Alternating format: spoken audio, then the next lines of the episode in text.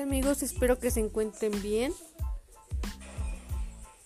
Quiero decirles que esta noche está muy bonita el día de hoy. Mi hermana la perri se está comiendo jalea y ese es un milagro.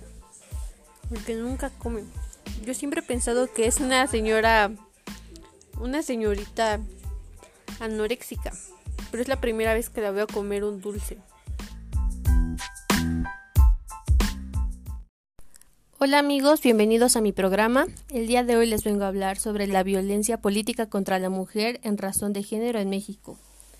Para comenzar, un dato bastante referente es que a través de la historia la mujer siempre ha sido tomada como un objeto sufriendo violación, encarcelamiento y hasta ejecuciones y asesinatos durante distintas épocas de la historia de nuestro país.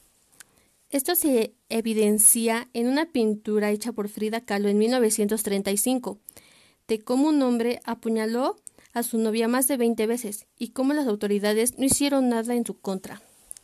En su defensa dijo que solo le había hecho unos cuantos piquetitos. ¿Lo pueden creer?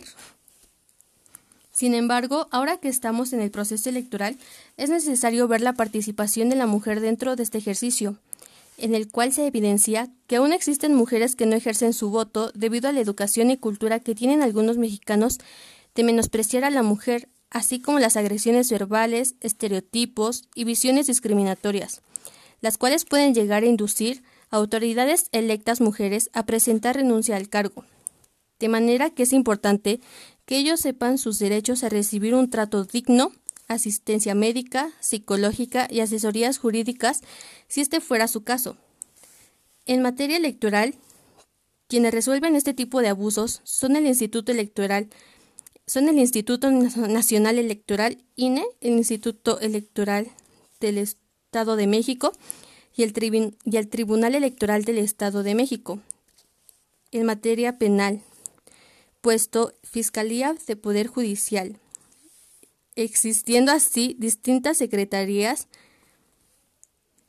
para erradicar la violencia contra la mujer. Como conclusión, conozcamos nuestros derechos. Somos mujeres. Tiene el Instituto Nacional Electoral INE, Instituto Electoral del Estado de México, IEM, y el Tribunal Electoral del Estado de México, los encargados de combatir la violencia política contra la mujer. Juntos somos uno.